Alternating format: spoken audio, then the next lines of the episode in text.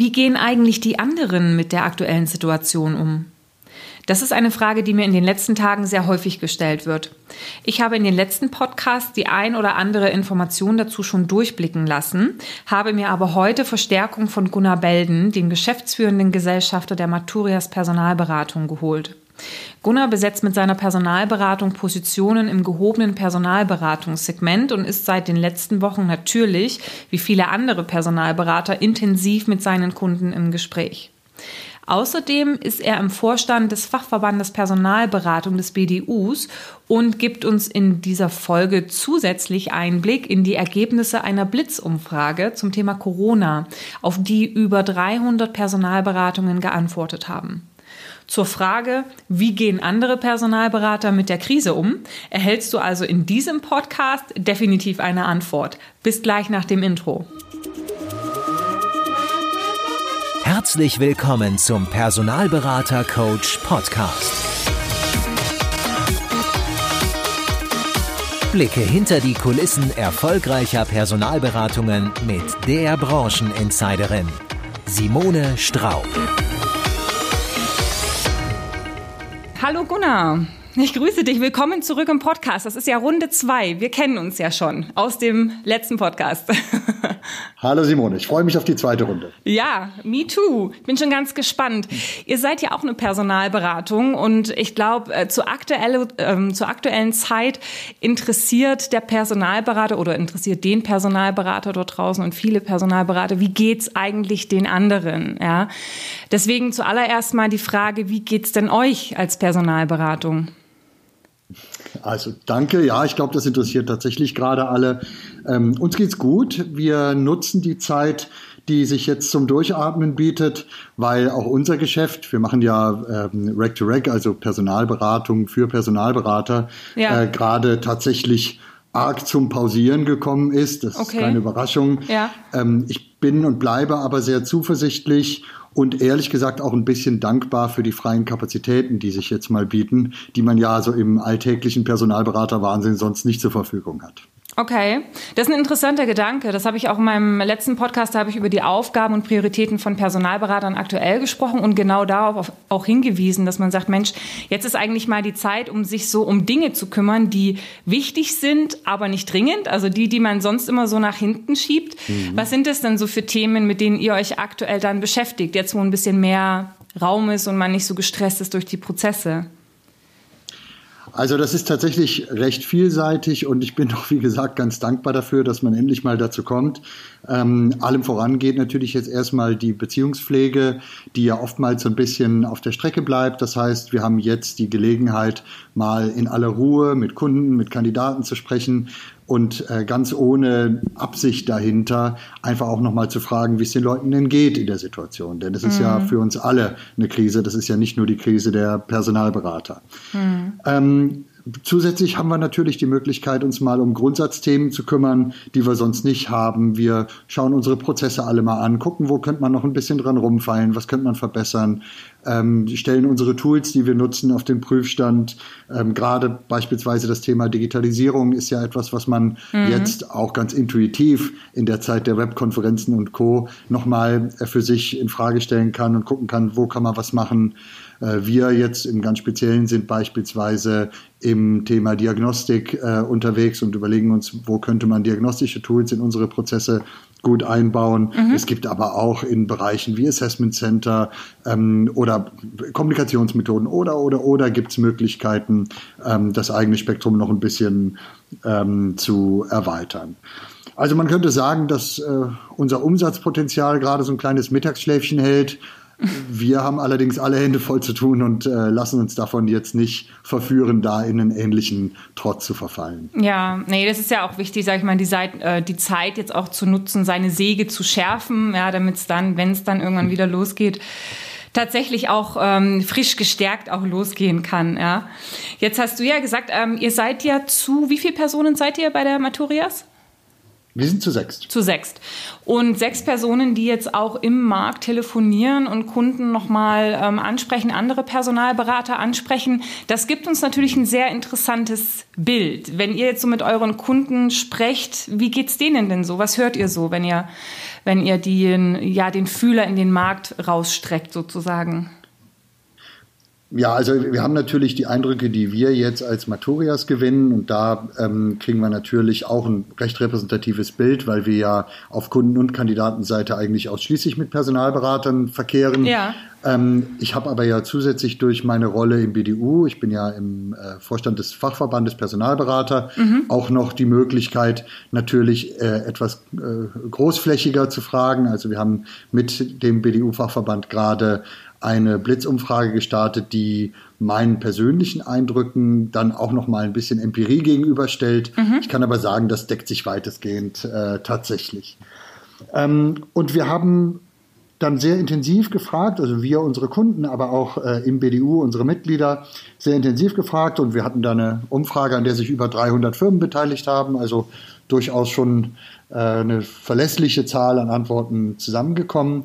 Ähm, wir haben die Firmen gefragt, welche Auswirkungen denn die Corona-Krise jetzt auf ihr Geschäftsmodell hat, beispielsweise Umsätze, Forecast-Bewertung und so weiter, aber auch welche Maßnahmen sie ergriffen haben, mhm. um dem was Gutes abzugewinnen oder zumindest die Schäden so klein zu halten wie möglich und sind dazu so ein paar ganz bemerkenswerten Ergebnissen gekommen. Oh, jetzt wird's spannend. Also vielleicht, ja, ich hoffe es. Ja. Äh, vielleicht fasse ich mal so ein bisschen zusammen, was da, was da rausgekommen Gern, ist. Gern, ja. Ähm, also natürlich hat die Corona-Krise starke Auswirkungen auf das Geschäft nahezu jeder Personalberatung in Deutschland. Also es gab äh, ganz wenige, die es so nahezu gar nicht spürten. Ähm, die meisten hatten aber tatsächlich erhebliche ähm, spürbare Einschnitte im Portfolio zu vermelden und mussten natürlich auch personelle Maßnahmen ergreifen und so weiter. Ähm, was allerdings kaum aufgetreten ist, ist die Tatsache, dass Kunden unserer befragten Personalberater ihre Rechnungen nicht bezahlen konnten oder nicht bezahlen wollten. Das ist tatsächlich abweichend zu der letzten Krise, die wir nach der äh, Banken- und Finanzkrise der weltweiten erlebt haben.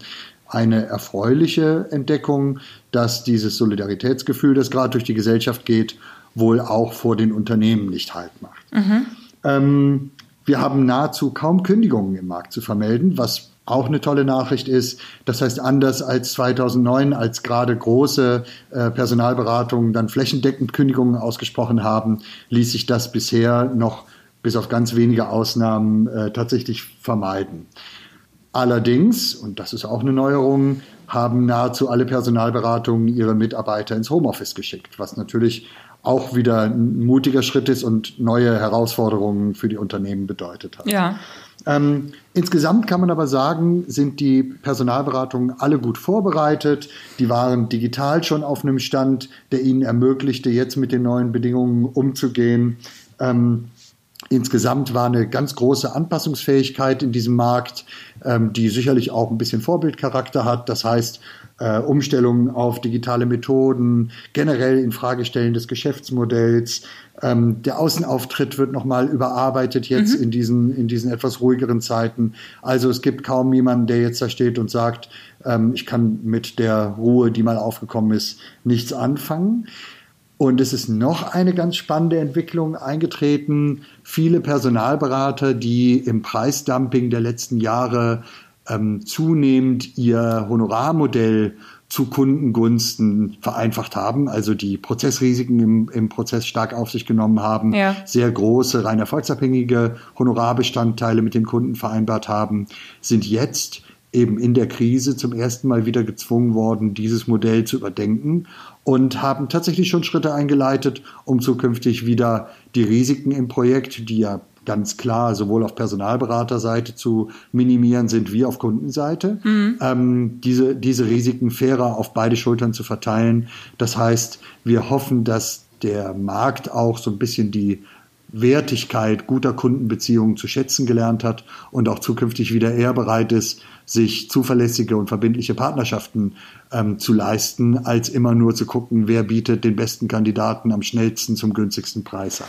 Da ist Insofern natürlich auch Corona die Frage, auch sein Gutes. Äh, ähm, da muss ich mal einhaken. Da ist natürlich auch die Frage, was war als erstes da, das Huhn oder das Ei? Ja? Also haben die Berater ähm, gesagt, okay, also ich sehe, das ist für mich nicht sinnvoll, das so zu tun, oder haben die Unternehmen irgendwann gesagt, äh, komm, lass uns lass uns das mehr zu deinen Gunsten verschieben. Wahrscheinlich haben die Berater irgendwann gesagt, okay, diese Verschiebung oder diese, diese, ja, die Verschiebung in die, in die Erfolgsbasierung, diese Aufnahme von Risiken zu unseren Gunsten, nee, zugunsten des Kunden, aber zu unserem äh, Nachteil sozusagen, das machen wir nicht mehr.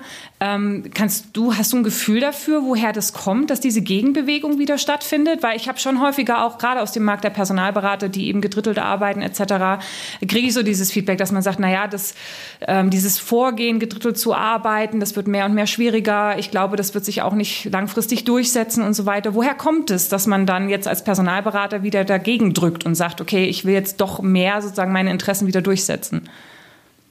Hm.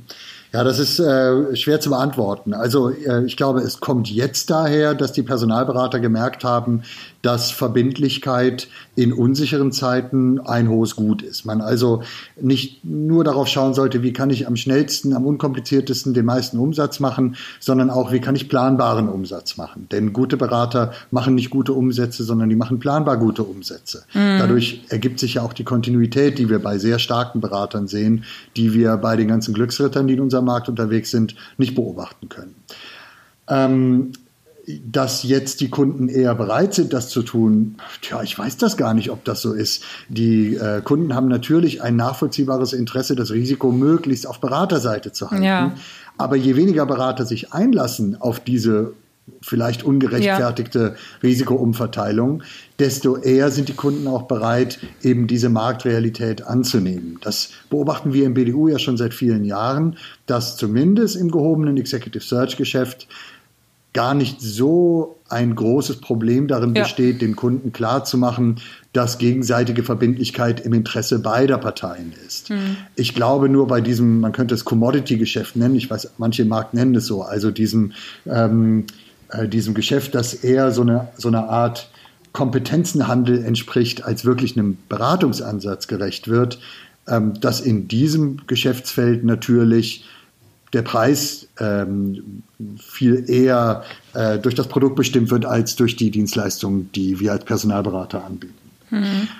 Naja, nun könnte man ja sagen, gerade jetzt, und darum finde ich es verwunderlich, dass man gerade jetzt in der Zeit, wo die Aufträge rarer gerät sind, dann vielleicht als Personalberater eher flexibler ist, sozusagen auch auf die Situation zu reagieren, das entsprechend auch aufzuweichen. Ich glaube, ich habe neulich auch mal einen Podcast gehört, wo ein Berater auch gesagt hat, dass man jetzt flexibler ist, dem Kunden da entgegenzukommen und zu sagen, okay, äh, wenn ihr jetzt die Liquidität so ein bisschen im Rahmen, also äh, darauf achten möchtet, ähm, dann kommen wir euch in der Form entgegen, dass wir das erfolgsbasiert machen, was wir normalerweise nicht machen, dass wir jetzt schon mal eine Pipeline für euch aufbauen, die ihr dann habt, wenn es wieder losgeht. Deswegen fand ich tatsächlich diesen Aspekt jetzt gerade äh, spannend zu sagen, dass das jetzt aus dieser Umfrage herausgekommen ist, dass gerade jetzt auch in der Zeit die Berater eher dazu tendieren, wieder, äh, sage ich mal, für ihre äh, Themen und ihre Vorstellungen einzustehen. Also du hast gerade von raren Aufträgen gesprochen. Das mag ja sogar stimmen. Das belegt ja auch tatsächlich unsere Umfrage, dass es weniger Neubeauftragungen gibt und das Portfolio natürlich äh, weniger wird und nicht plötzlich mehr durch, äh, durch Corona. Mhm. Aber äh, ein gutes Portfolio besteht nicht aus vielen Aufträgen, sondern aus so vielen guten Aufträgen wie möglich. Hm. Und ähm, die Qualität eines Auftrags hängt vor allem an der Verbindlichkeit der Beziehung zwischen Kunden und, ähm, und Berater. Und äh, das muss ja keineswegs unter Corona leiden. Ganz im Gegenteil, das kann in diesem neuen Zeitgeist von Verbindlichkeit und Solidarität ja eher sogar wieder ein Gedanke sein, den die Leute in der etwas entschleunigten Zeit zulassen, mhm. der vorher einfach nicht in den Zeitgeist gepasst hat. Mhm. Ja, spannend, okay. Was haben wir denn noch so Schönes rausgefunden? Also wir haben insgesamt tatsächlich einige ganz positive Trends auch aus der Corona-Zeit mitgenommen. Mhm. Äh, das wird immer gerne mal vergessen, äh, auch die, die ähm, positiven Aspekte einer solchen Ruhepause äh, mal äh, auch ins Auge zu fassen. Äh, das erste ist natürlich die Flexibilisierung von Arbeitsprozessen zugunsten digitaler Arbeitsprozesse und von äh, Arbeitsplatz- und Arbeitszeitmodellen. Ich glaube, wir alle versuchen gerade, oder zumindest äh, die, die auch Kinder zu Hause haben, versuchen gerade mehrere Jobs unter einen Hut zu bringen. Ja. Und die meisten unter uns meistern das auch tatsächlich ganz gut. Aber das erfordert natürlich eine besondere Flexibilität, was Arbeitszeiten betrifft. Mhm. Weil äh, man jetzt eben mal zu einer Zeit, die man sonst im Büro verbringen würde, äh, mit den Kindern äh, Uno spielt oder äh, das Mittagessen kocht ähm, und äh, dafür aber mal abends am Schreibtisch sitzt und noch Dinge macht, die im Laufe des Tages angefallen sind. Und ich kann da jetzt nur für mich sprechen, nicht für andere, ähm, äh, wobei sich das auch tatsächlich mit den Feedbacks deckt, die ich aus dem Markt bekomme. Bei den meisten klappt das tatsächlich ganz gut. Ja. Einfach ist das nicht. Das ist nie eine Veränderung. Aber ähm, trotzdem scheint es zu funktionieren, wenn äh, alle Beteiligten sich so ein bisschen aufeinander zubewegen. Ja. Ähm, dann finde ich, hat sich insgesamt eine ganz positive Berufsethik äh, breit gemacht, äh, auch in unserem Personalberatungsmarkt. Dieser Solidaritätsgedanke und diese erzwungene Bescheidenheit, sich nochmal auf so ein bisschen Kernwerte zurückzubesinnen, ähm, hat durchaus positive Effekte ähm, in das Berufsleben reingetragen und ich hoffe sehr, dass ein paar davon sich dann auch, wenn wir uns aus der Schockstarre gelöst haben, äh, noch weiter bewähren und erhalten lassen werden. Mhm. Ähm, so eine, so eine Dankbarkeit für belastbare Kundenbeziehungen ist entstanden. Ähm, man hat gemerkt, dass es eben nicht mehr nur das Produkt ist, das einen dann in so einem Prozess jetzt an ein Ende führt, sondern jetzt in der Zeit, wo Prozesse teilweise auch auf persönliche Interviews verzichten müssen, vor allem auch das Vertrauensverhältnis gegenüber dem Personalberater wieder dazu führt, dass mich im Moment täglich Geschichten erreichen, äh, bei denen Kandidaten eingestellt worden sind von Unternehmen, die diese nie persönlich kennengelernt haben. Mhm. Meine These ist, das würde aber nicht funktionieren, wenn das Unternehmen nicht so ein per se Grundvertrauen in Richtung Kandidat aufbringen würde, welches oftmals auch durch die Beraterbeziehungen ähm, geprägt sein kann, nicht mhm. immer zwingend muss.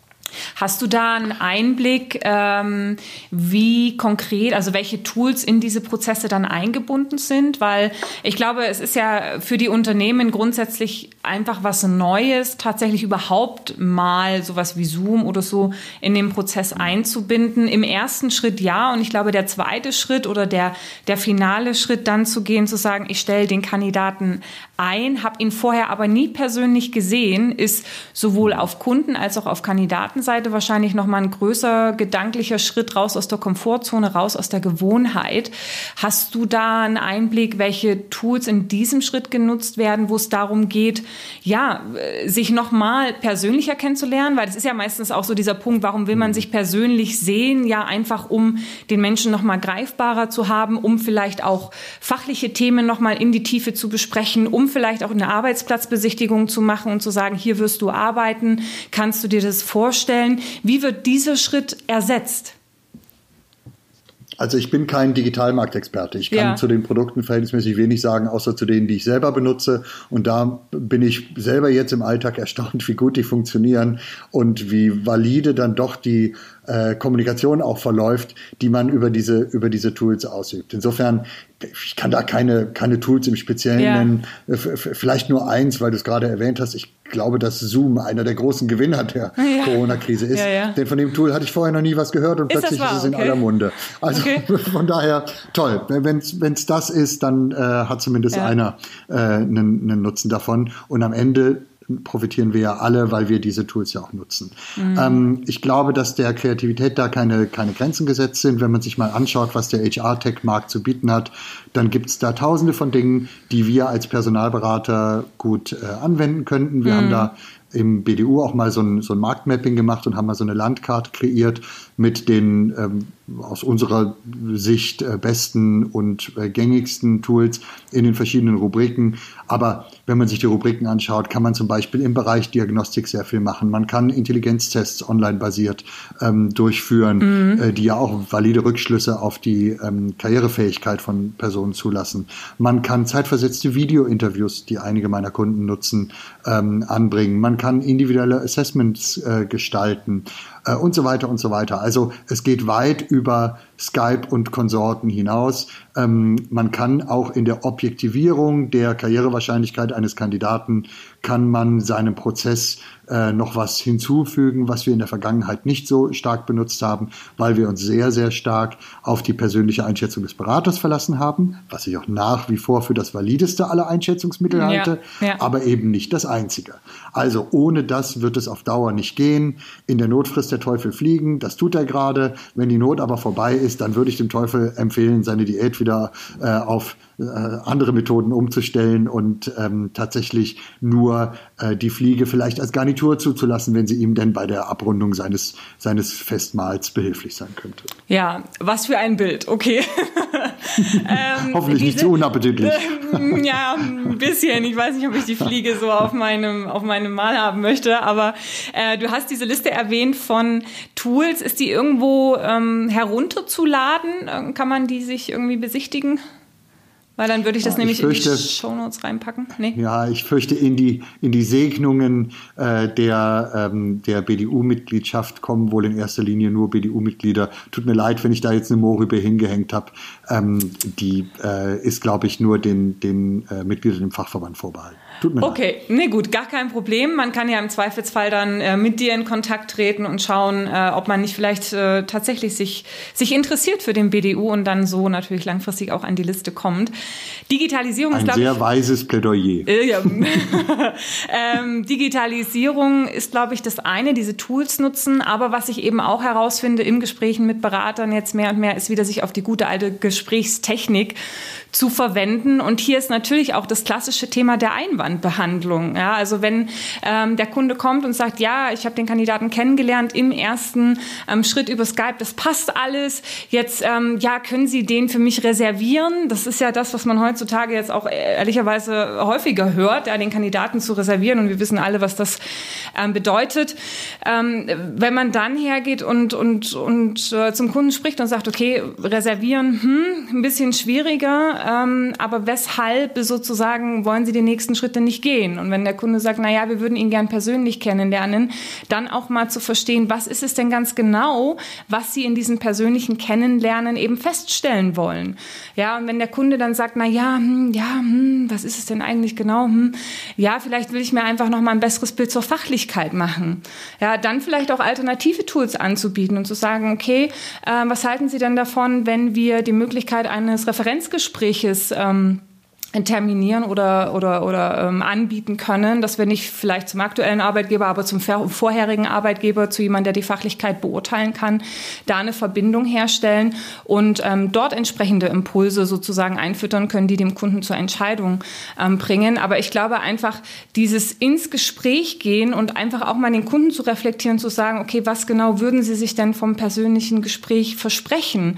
Welcher Eindruck fehlt Ihnen noch, um den Kunden auch zum Nachdenken zu bringen und zu sagen, hm, na ja, was ist es denn eigentlich? Vielleicht kann ich tatsächlich alternative Wege gehen, um mir dieselben Informationen zum Kandidaten zu beschaffen und dann am Ende auch den Schritt der Einstellung zu wagen. Und am Ende, du hast es auch schon gesagt, kommt es natürlich auch immer ein bisschen darauf an, die individuelle Situation beim Kunden. Wie sehr braucht er denn den Kandidaten jetzt? Ich glaube, darüber ist auch nochmal ein wichtiger Hebel. Wenn der Druck da relativ groß ist, dann ist man, glaube ich, auch per se flexibler, was so die Möglichkeiten angeht im, im, im letzten Schritt. Ja. Also ich bin, äh, wenn ich das mal eben anmerken darf, ganz äh, äh, erschrocken über zwei Dinge. Erstens äh, über äh, das äh, über den Begriff Einwandbehandlung an der Stelle. Denn Einwandbehandlung ist für mich ein Begriff aus der vertrieblichen Welt und ähm, ich bin nicht der Meinung, dass wir als Personalberater ähm, bei der Beratung des Kunden wenn es um den Kandidaten geht, vertrieblich unterwegs sind. Ich glaube, dass wir eher dem Kunden helfen, kluge Entscheidungen zu treffen. Also das ist eher ein Enabling ähm, als ein Selling. Und ähm, deswegen würde ich jetzt den, den ähm, Einwand äh, gar nicht als Einwand sehen, sondern eher als Gedankenstütze. Das heißt, unsere Aufgabe als Personalberater ist es, dem Kunden dabei zu helfen, alle Argumente, die auf dem Tisch liegen, und das sind bei Kandidaten natürlich wahnsinnig viele, weil Kandidaten mhm. ja ein ausgesprochen komplexes Wesen äh, sind, das es zu bewerten gilt, dass wir dem Kunden helfen, diese Tausende von Eindrücke, äh, von Eindrücken zu den äh, auf, auf die fünf zu reduzieren, die für ihn wirklich für seine Entscheidung wichtig sind. Also möchte ich mich verwehren gegen den Eindruck, man wolle den Kandidaten verkaufen und würde mit der gleichen Methodik rangehen, wie man an, keine Ahnung, die Vereinbarung eines Kundentermins oder ähnliches geht, was natürlich eindeutig eine vertriebliche Maßnahme ist. Ähm, Moja, und das, andere, ist natürlich jetzt so ein bisschen so ein, so ein kleines, hm. ja, ja, eine kleine Labeling-Frage, ne? weil letzten Endes die Art und Weise, eben die Bedenken aufzunehmen, zuzuhören, Empathie zu zeigen, Fragen zu stellen, um den Kunden nochmal besser zu verstehen, um letzten Endes auch ja, die Bedenken zu verstehen ähm, mhm. und vielleicht auch alternative Lösungswege aufzuzeigen. Also wenn du es jetzt nicht vertrieblich nennen möchtest, sondern Beratung, für mich fällt das eigentlich in mehr oder weniger in dieselbe Schiene. Es ist halt einfach nur die Frage, wie benenne ich es, ja? Und auch ein Berater kann nur beraten, wenn er die Bedenken und die Hintergründe vom Kunden versteht. und dann sind wir ja letzten Endes ja, wieder auf einem, einem Papier. Ja? Ähm, man gibt halt dem Kind halt einen anderen Namen am Ende. Ja wir müssen, wir müssen uns darüber äh, wahrlich nicht streiten, Simone. Und ich bin ja ganz deiner Meinung, in vielerlei Hinsicht hat das vertrieblichen Charakter ähm, oder zumindest ein vertriebliches Erscheinungsbild. Äh, faktisch äh, ist der Unterschied aber folgender. Ein guter Personalberater würde auch die Option in Kauf nehmen, dass der Kunde herausfindet, dass der Kandidat eben nicht passt. Absolut. Ein Vertriebler hat einen unbedingten Abschlusswillen, denn das ist seine mm, Aufgabe. Okay. Und für einen Vertriebler würde es deswegen schwerer sein zu respektieren, dass der Kandidat nicht passt, als das für einen äh, Berater ist. Aber nochmal, müssen wir nicht drüber streiten. Ich glaube an die Ethik von uns allen und ich glaube, keiner würde seinem Kunden absichtlich ein Kuckucksei ins Nest legen. Absolut. Und wenn wohl, da wir, dann Schande gleich, über ja. ihn, ja. egal ob er es einmal Behandlung nennt oder auch was Beratung ja. nennt. Nee, also da äh, absolut, enough. da bin ja. ich, da bin ich ähm, bei dir. Ich definiere auch Vertriebler nicht als jemanden, der dem Kunden was ranschwatzt, was er nicht braucht. Das ist sowieso in einer Personalberatung nicht möglich bei so einer wichtigen Sache wie Personaleinstellung. Ich glaube, da ist es ganz klar, dass langfristig gedacht äh, für beide Parteien das Wohl sowohl des Kunden als auch des Kandidaten und letzten Endes natürlich auch des Beraters im Vordergrund steht, weil in dem Moment, wo sich beide wohlfühlen, ja, aber das ist möglich ist schon, sagst, aber nicht ne, sinnvoll. Von der, von der Ethik, aber nicht nee, sinnvoll. ist es nicht sinnvoll, definitiv, ja, genau. Aber du hattest vorhin im Vorgespräch noch erwähnt, dass die Unternehmen, die ihr befragt habt, ihr habt die ja auch in Kategorien eingeteilt. Ähm, mhm. Und ähm, du hast festgestellt, dass es da auch Unterschiede gibt, je nach Unternehmensgröße, wie sozusagen aktuell die Branche reagiert oder diese, diese Krise empfunden wird. Kannst du da noch mal ein bisschen was zu sagen? Naja, manchmal sind das ganz, also ja, kann ich, äh, manchmal sind das ganz ähm, plakative äh, Dinge, die da äh, anders sind. Beispielsweise äh, die Reaktionsgeschwindigkeit von kleinen Unternehmen ist höher als die Reaktionsgeschwindigkeit von großen Unternehmen, mhm. weil Maßnahmen, die umgesetzt werden, im Kleinen eben viel schneller gehen als im Großen. Also das sind Offensichtlichkeiten. Ja. Ähm, bei anderen Dingen zum Beispiel ist die Notwendigkeit des Handelns äh, in Bezug auf bestimmte Maßnahmen bei kleinen Unternehmen nicht gegeben. Ich nenne mal ein Beispiel.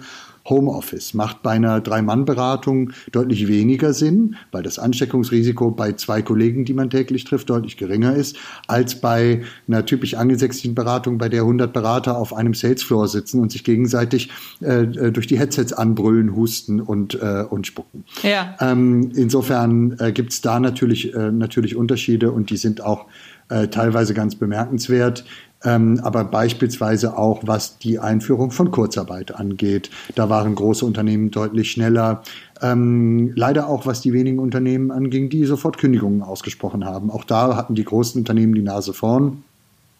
Was aber auch absolut nachvollziehbar ist, in jedem kleinen Unternehmen ist jeder Mitarbeiter äh, ein viel höherer Prozentsatz der Gesamtleistungsfähigkeit des Unternehmens. Insofern äh, fair enough. Aber nochmals, wie gesagt, alles nicht im beunruhigenden Maße. Insofern, es war spannend, da die Auswertung der Ergebnisse äh, zu sehen und zu sehen, in welchen unterschiedlichen äh, zyklischen Krisenphasen sozusagen sich die Unternehmen je nach Größe bewegen.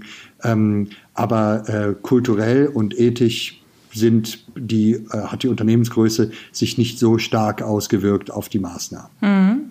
Okay. Was würdest du denn sagen? Du hast vorhin schon über positive Entwicklungen gesprochen, einfach im Wertegefüge auch der Personalberatungen. Ähm, welche positiven Trends siehst du denn ganz grundsätzlich, sage ich mal, ähm, resultierend aus dieser Situation, die wir aktuell haben? Mhm.